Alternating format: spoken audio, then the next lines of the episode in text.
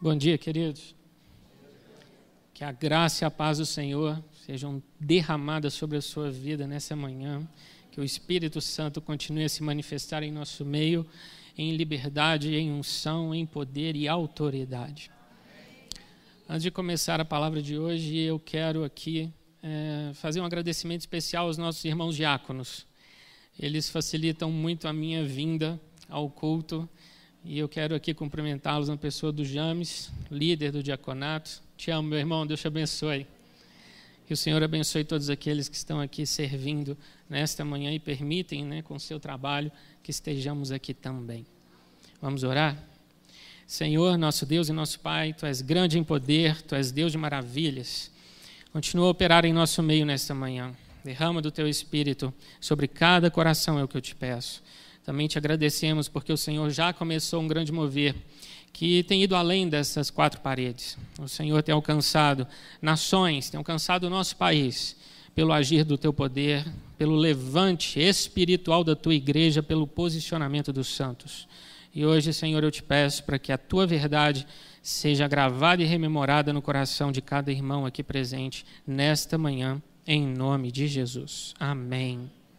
Querido, eu te convido a abrir sua Bíblia em Jeremias, capítulo 6, verso 16.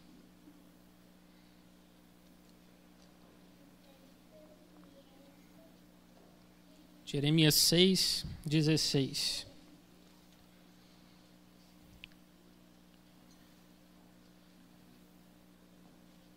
O Senhor diz assim: Assim diz o Senhor: Ponde-vos à margem no caminho, e vede, perguntai pelas veredas antigas, qual é o bom caminho. Andai por ele, e achareis descanso para a vossa alma, mas eles dizem, não andaremos.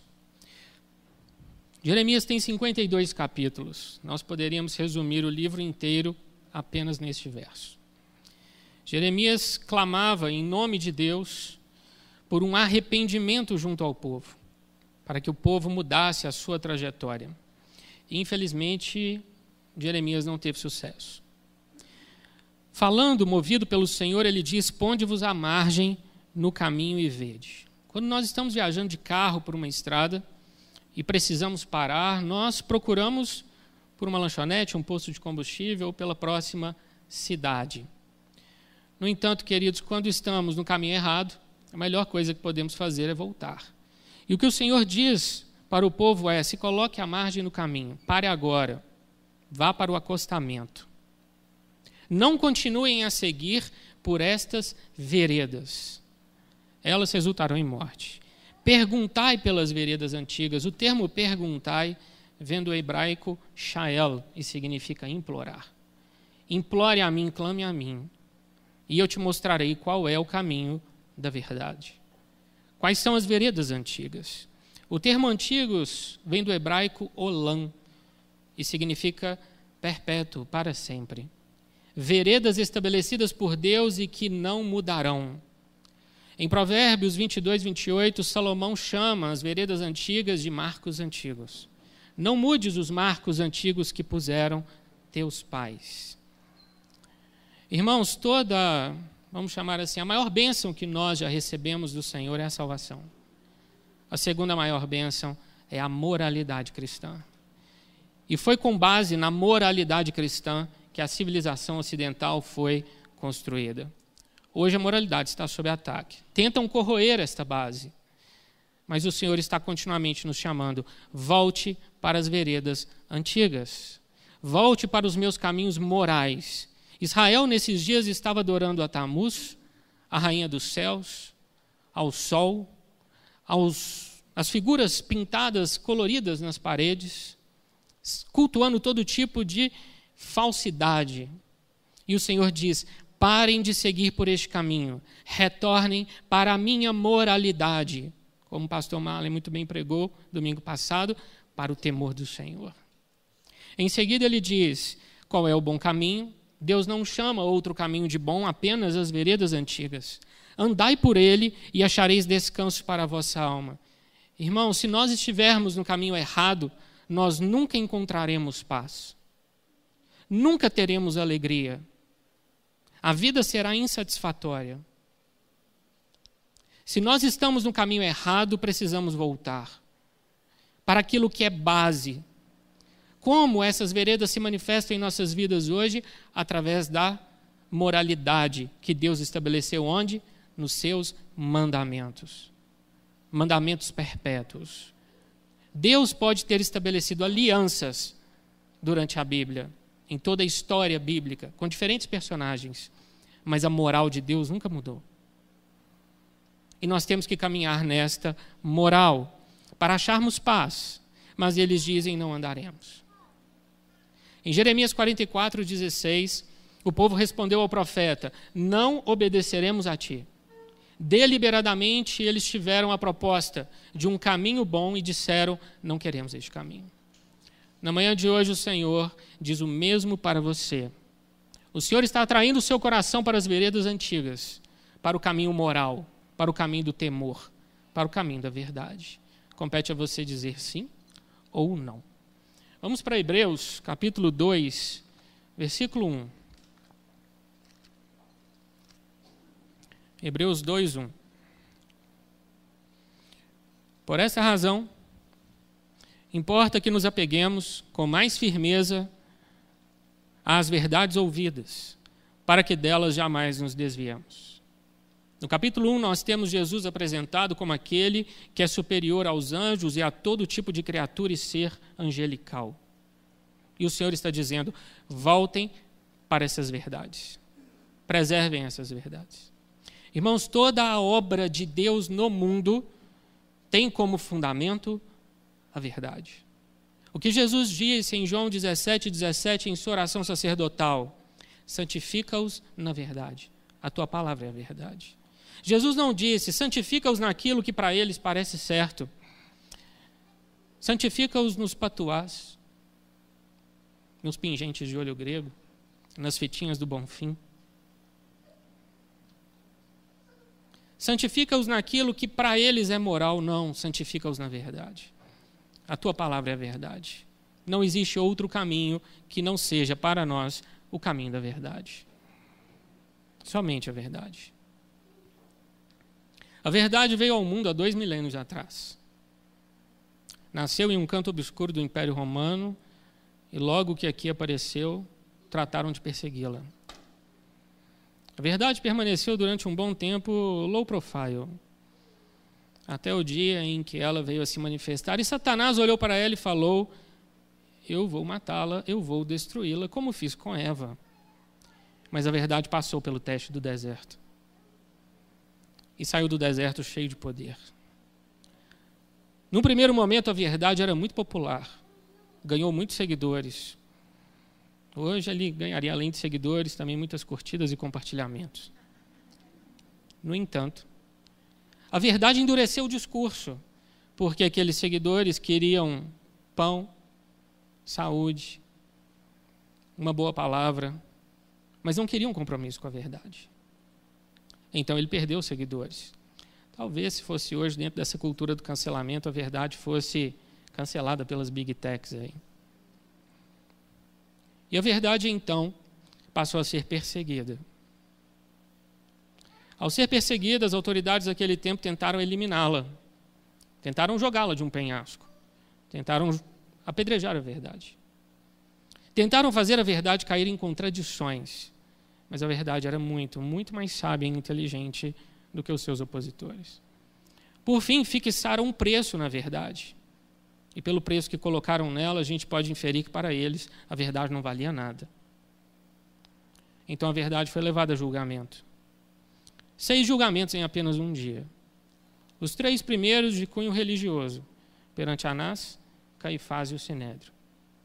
Os últimos três julgamentos de natureza jurídica, perante Pilatos, Herodes e novamente perante Pilatos, que acabou por condenar a verdade.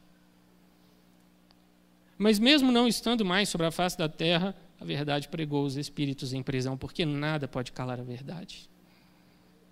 E ela volta à vida. E ao voltar à vida, ela se torna rei sobre toda a terra e sobre todo o universo. É sobre a verdade que nós vivemos, é sobre ela que falamos. Em 2 Coríntios 13, 8, Paulo diz: Porque nada podemos contra a verdade, senão em favor da própria verdade. Olha que curioso. É bom jogar no time da verdade, ela sempre vence. Nada podemos contra a verdade.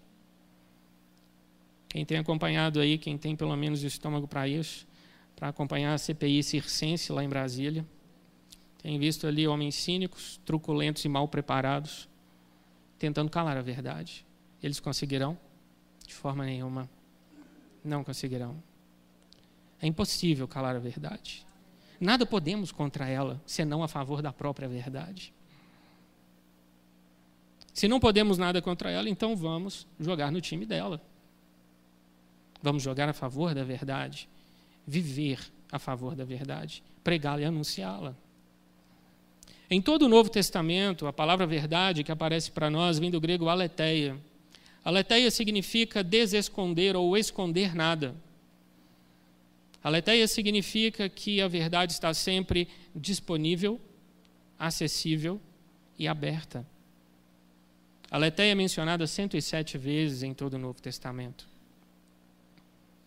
A verdade também aparece no Antigo Testamento. Salmo 119, verso 151. Tu estás perto, ó Senhor, e todos os teus mandamentos são verdade. O termo verdade no Antigo Testamento é emet. Emet significa firmeza, continuidade, confiança. Emet traz para nós a ideia de verdade como substância eterna. Ela sempre existiu, existe e existirá. Por isso você pode depositar na verdade toda a sua confiança e toda a sua fé. Ela não vai te desapontar. 92 vezes Emmet é mencionado no Antigo Testamento. Somamos então o Antigo e o Novo, 199 menções à verdade, sem contar suas variações e contextos em que ela é mencionada implicitamente. Apenas Emmet e Aletheia. Se alguém te, te dissesse 199 vezes a mesma coisa, você prestaria atenção? E se esse alguém fosse Deus? Por que é tão importante para nós cristãos defendermos a verdade com todo o nosso coração, toda a nossa força e entendimento?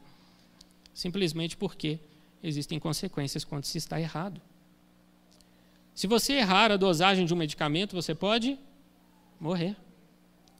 Se você errar quanto à decisão financeira a ser tomada, você pode perder todo o seu patrimônio. Se você errar quanto ao Deus verdadeiro a quem servir e amar, você pode acabar os seus dias no inferno. Parafraseando Erwin Lutzer, o erro aciona a lei das consequências indesejáveis e incontroláveis também. Por outro lado, queridos, a verdade sempre nos abençoará. No capítulo 18 do Evangelho de João, Jesus está sendo julgado por Pilatos. E nós temos então aquela famosa pergunta no verso 38: que é a verdade? Nós temos alguma, algumas formas de entender isso. Alguns dizem que Pilatos estaria zombando de Jesus, porque no verso anterior ele disse ser a verdade. Ele havia dito que veio para reinar, na verdade. Ele tinha seguidores que o reconheciam. E então Pilatos faz ali uma, uma afirmação jocosa. Ah, é? É isso mesmo? Você veio para falar da verdade? Você veio para reinar? O que é a verdade? Outros entendem de uma forma mais assim, zombeteira. Pilatos estava diante de Jesus, que era verdade, e era incapaz de reconhecê-lo. Mas, queridos, essa pergunta ela é importante. Na verdade, é a pergunta mais importante de toda a filosofia. Até hoje, os filósofos se perguntam: o que é a verdade? Alguns capítulos antes, Jesus havia dito eu sou a verdade. De um lado, nós temos um homem que não entende o que é a verdade, que não sabe o que ela é, nem onde procurá-la, e do outro, nós temos um homem dizendo: a verdade sou eu. Jesus não nos deu um conceito de dicionário, a verdade é dois pontos. Ele simplesmente diz: Eu sou a verdade. A verdade é uma pessoa, meu irmão, Jesus Cristo. Se você quer sabedoria, discernimento, entendimento, inteligência, o que você precisa para ser um excelente profissional, um bom marido, uma boa esposa, um bom filho, um bom pai? A verdade te dará. Procure pela verdade. Muitas pessoas podem até dizer ter a verdade, mas só um em toda a terra pode afirmar ser a verdade. Jesus nos diz em João 8,32 que a verdade conhecida manterá a nossa vida livre. Desafio você a conhecer a verdade, porque a nossa geração está clamando por ela. Vamos abrir em Jó, livro de Jó, capítulo 13.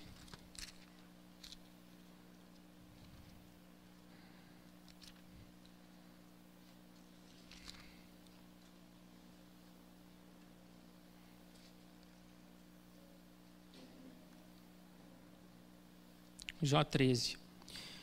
Jó estava aqui começando a sua defesa, havia acabado de sustentar um round contra Elifaz Bildad Zofar, primeiro round de três. E no capítulo 13, verso 4 de Jó, ele diz: Vós, porém, besuntais a verdade com mentiras, e vós todos sois médicos que não valem nada. Interessante porque quando um, um paciente está diante de um médico, o que, é que o médico faz? Primeiro ele dá um diagnóstico e depois ele ministra um tratamento. Os amigos de Jó o encontraram em luto pelos seus filhos, um empresário quebrado, uma mulher que não ajudava muito. Jó exalava mau cheiro em função da sua doença. Jó se raspava com um caco de barro arrancando as camadas mais superiores da sua pele. E os amigos de Jó o encontraram naquela situação, não deram um diagnóstico e aplicaram um tratamento totalmente injusto. Por isso ele diz: vocês são médicos que não valem nada.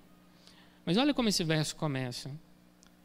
Vós, porém, besuntais a verdade com mentiras. Parece o tempo que nós estamos vivendo, queridos? Verdade besuntada com mentiras? Muito parecido, né? A verdade pode até se falar dela, mas desde que ela vá com uma roupagem ou com uma carga mentirosa. Em 2 Timóteo, capítulo 4, verso 3, Paulo diz: cercação de mestres segundo as suas próprias mentiras. Este é o tempo de hoje. Existem pessoas fechadas em bolhas, sofrem porque a realidade não é aquilo que elas querem ver, então elas se fecham em seu próprio mundo e ouvem mestres que ensinam para elas mentiras. Hoje nós vivemos em um tempo em que a verdade já não é mais tão popular. O que conta é a narrativa. Já não se importa mais com a realidade. O que importa é quem fala. E se as palavras usadas elas são assim, vamos dizer, inadequadas, não tem problema porque eu estou dentro da minha bolha e é isso que eu quero ouvir. Não me importa a verdade, muito menos a realidade. Só que nós temos como essência da nossa vida aquele que diz: Eu sou a verdade. Não podemos viver assim. Narrativas não podem prevalecer em nossa mente sobre a verdade. De forma alguma. Não podem.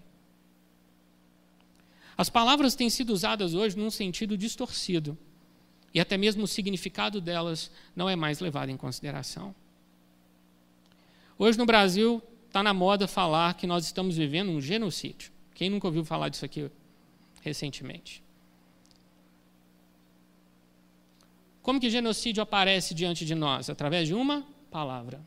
G-E-N-O-C-I-D-I-O. Toda palavra possui um significado. Qual é o significado de dicionário de genocídio?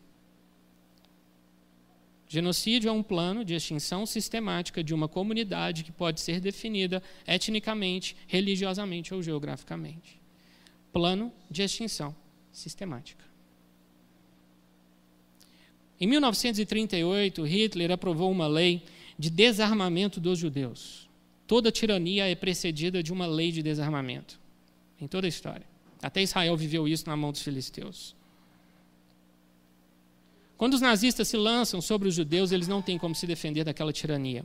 São transportados em vagões de gado para campos de concentração, despojados dos seus últimos pertences pessoais, numerados, colocados em habitações insalubres, enquanto esperam as câmaras de gás.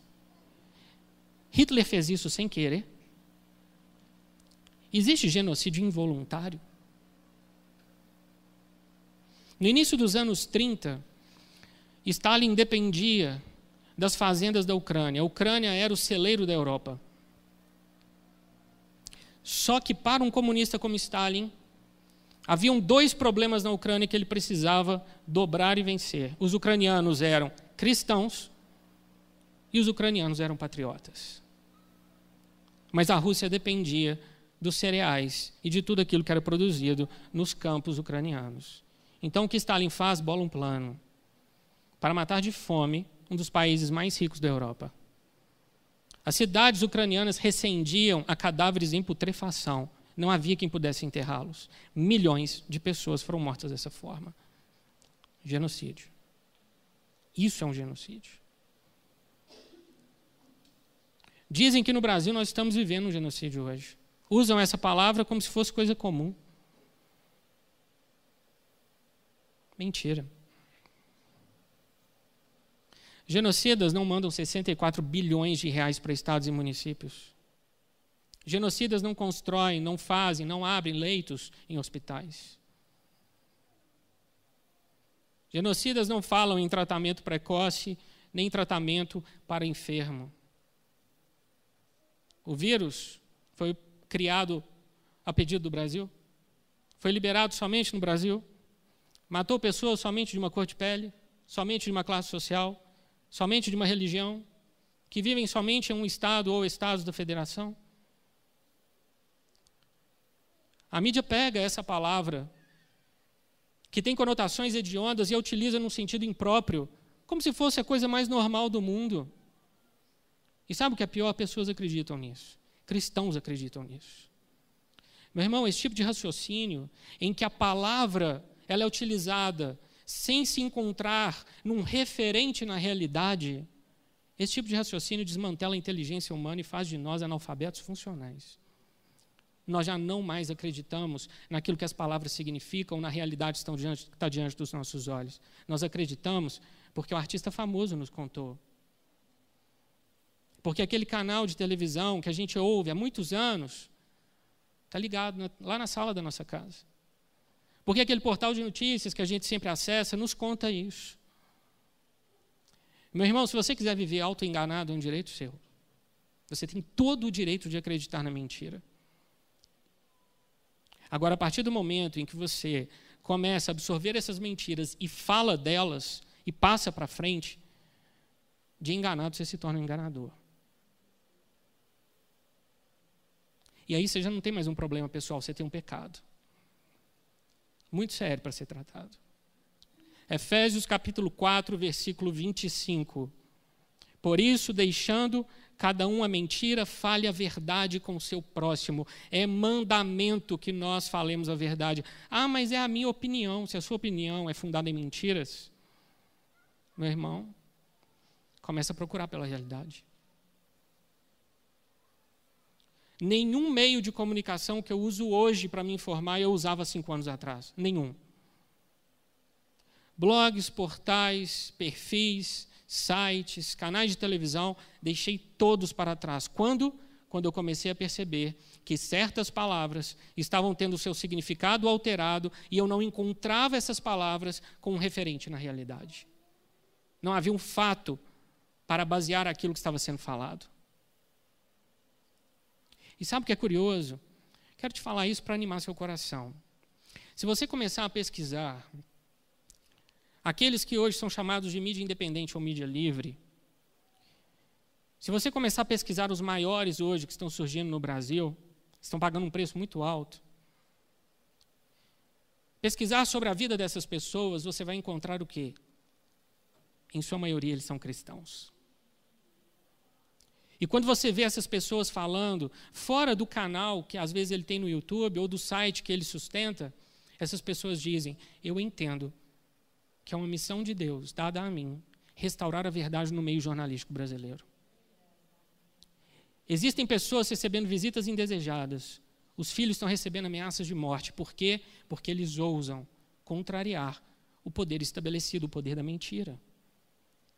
E nós vamos continuar nutrindo nossas mentes por meio de sujeira? Fala sério, meu irmão, está na hora de mudar. O tempo de hoje, querido, é tempo de crescimento. Deus está tratando a sua igreja no mundo e Deus está tratando a sua igreja no Brasil. Quando nós começamos a ouvir essas mentiras e deixamos que elas encontrem espaço no nosso coração, nós vamos olhar para a realidade através dos olhos dessas pessoas. Elas têm um objetivo muito certo.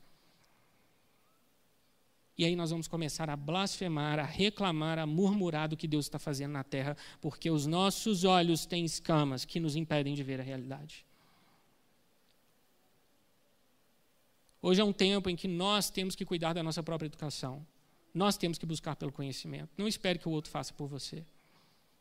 Durante muito tempo nós vivemos debaixo de um espírito de engano e Deus está agindo nos céus do Brasil para quebrar este espírito.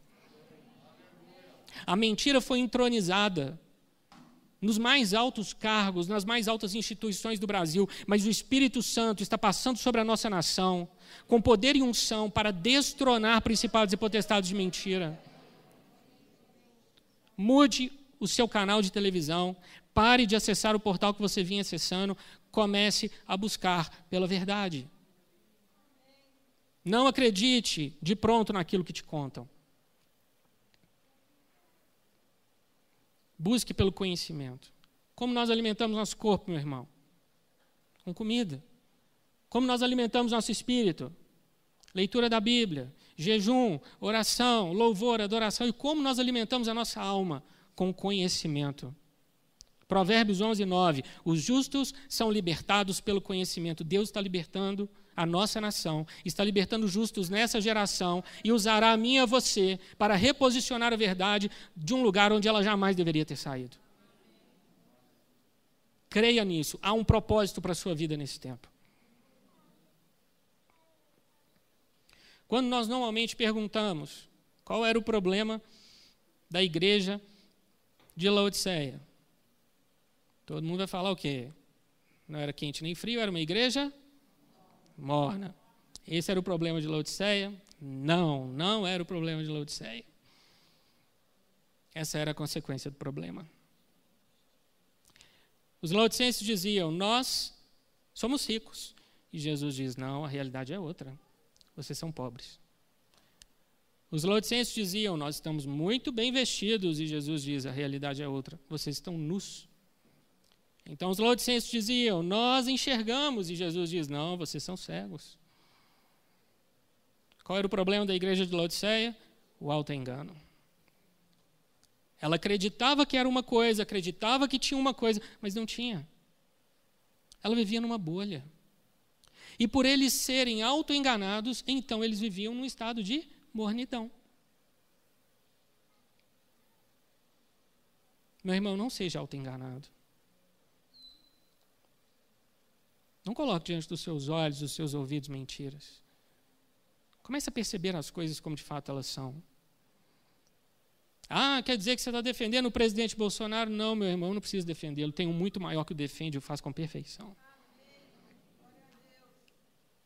Estou defendendo que nós sejamos pessoas que falem a verdade. É isso que eu defendo. Ah, mas eu nunca me envolvi com essas coisas. Eu leio o jornal que meu avô lia. Meu irmão, só por você ser cristão, você já assumiu uma posição. Entenda isso. De preservação das veredas antigas e da moralidade que tem como fundamento a verdade. Neutro é shampoo de bebê. Você e eu somos cristãos que falam a verdade. Você e eu somos cristãos conservadores que conservam a verdade. Grave isso na sua alma. E o que precisamos fazer? Romanos 12, 11. No zelo, não sejais remiços, sede fervorosos de espírito, servindo ao Senhor. Fervorosos de espírito. O termo fervorosos aparece duas vezes só em todo o Novo Testamento. vem da palavra zeo. Zeo significa aquecer pelo calor até o ponto de se tornar fervente. Tem como aqui coar um café, ou como alguns dizem, passar um café com água fria? E com água morna, temperatura de mamadeira? A água tem que estar fervente. Só com uma água fervente você vai conseguir extrair um aroma, um sabor, uma textura do café. Tem gente que vive de entender essas coisas. Nós cristãos só viveremos a nossa vida em plenitude se formos ferventes, fervorosos de espírito. Qualquer coisa menos que isso está errado. Está errado. A outra menção da palavra fervorosos no Novo Testamento está em Atos 18. Em Atos 18, dos versos 24 a 28, temos a descrição de um homem que serve para nós como referencial. Esse homem chamava Apolo. Todas as vezes que Apolo é mencionado, ele está sempre fazendo alguma coisa. É um homem de ação. Deus é Deus de ação. A Bíblia começa com Deus criando o universo e termina com Jesus nos dando discernimento, nos falando para ir até Ele e prometendo voltar. Nosso Deus não é um Deus omisso e inativo. Nosso Deus é um Deus de ação. E nós devemos ser pessoas de ação. São mencionadas sete virtudes de Apolo, em Atos 18, 24 a 28. Eu quero mencioná-las aqui para você agora e quero que você analise a sua própria vida, se você é um cristão fervoroso ou não. Apolo era homem eloquente e poderoso nas Escrituras, instruído no caminho do Senhor, fervoroso de espírito, ensinava com precisão, falava ousadamente, auxiliava os irmãos, com grande poder convencia publicamente que o Cristo é Jesus. Sete virtudes. E aí, qual foi sua nota? É um modelo, querido, que nós devemos seguir. Fervoroso de espírito. Ou nós influenciamos a nossa sociedade, ou ela vai nos influenciar, e se isso acontecer, será para o nosso declínio e destruição. Nós aprendemos que ficar entre quatro paredes não dá certo. Fecharam aquela porta que está ali à minha esquerda. E não foi pela nossa saúde, pode acreditar nisso, não foi. Foi por um jogo político muito sujo. Nós precisamos nos posicionar com fervor a favor da verdade. Sempre a favor da verdade. Não meias verdades. Não verdades besuntadas com mentiras. Verdades. Tão somente verdades. Na tarde do dia 18 de maio, Deus havia me dado pelo menos uma boa parte dessa mensagem que hoje eu trago para vocês. E no final dessa tarde, eu estava com meu coração extremamente angustiado, porque o Espírito Santo começou a trazer à minha mente é, que há muitas pessoas que optaram pela bolha, gostam do auto-engano, flertam com a mentira porque ela é confortável e então, eu fiz o que eu faço sempre para poder resolver meus problemas. Eu fecho a porta e coloco um louvor. Eu comecei a louvar. E eu comecei a orar.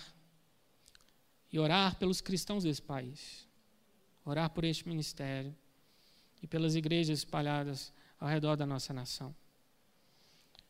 E a minha oração se tornou oração de intercessão e também lágrimas. Quanto mais angustiado eu me sentia, mais a presença do Senhor me envolvia. E naquele momento, o Senhor falou no meu coração: abra sua Bíblia. Eu abri a Bíblia. Ele falou: leia. Eu li. Os que erram de espírito virão a ter entendimento. E os murmuradores hão de aceitar instrução. Isaías 29, 24. Aí eu chorei mais ainda. Por dois motivos. Primeiro, eu sabia que a minha oração estava sendo ouvida e Deus viria a agir para libertar aqueles que estão acreditando em mentiras. Cristãos nossos com grande potencial, mas que ainda estão debaixo de uma bolha. E não só isso, queridos. Falou muito fundo ao meu coração porque o ministério de Jeremias foi infrutífero. Jeremias foi lançado num poço para morrer, foi deixado numa carceragem, foi alimentado com pão enquanto tinha pão na cidade. Depois que acabou o pão, a Bíblia não fala como é que Jeremias se alimentava. Jeremias passou por maus bocados. E ele nunca viu o retorno do seu chamado, do seu ministério. O povo não se arrependeu. Eles não voltaram para as veredas antigas, eles abandonaram a moralidade e a verdade.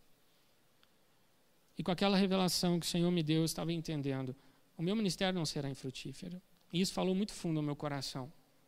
Os que erram de espírito virão a ter entendimento, e os murmuradores hão de aceitar instrução. Aqueles que ainda estão com tampões nos ouvidos, escamas nos olhos e muros ao redor do coração, verão cair essas barreiras. Vai doer, mas é para trilharmos o caminho da verdade. Hoje, querido, é muito importante que você saiba não só quem está falando, mas qual é a motivação de quem fala. E eu quero deixar aqui para vocês, para que não haja dúvida, qual é a minha motivação. Quando eu olho para aquilo que está diante de mim, eu tenho aprendido aquilo que o salmista no Salmo 139 diz: aborrecer o que Deus aborrece e abominar o que Deus abomina. Isso também é santidade, isso também é amor. A gente dizer não. O mundo grita para nós: tolerância. Na verdade, não é tolerância, é concordância. Concordem com a minha imoralidade, é o que o mundo diz. E nós vamos dizer: não, eu abomino isso, eu aborreço isso. Por quê? Porque Deus abomina. Nossa vida, querido, não é aquilo que os Beatles cantavam: All we need is love, love, love is all we need. Amor, igual o mundo fala, não é amor. Amor também é confrontar. Amor é falar a verdade. Amor é expor a mentira. Amor é disciplinar. Amor é exortar. Isso também é amor.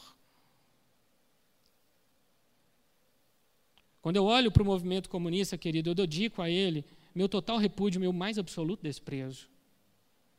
Eu sei que existem inimigos lá fora, naturais e espirituais.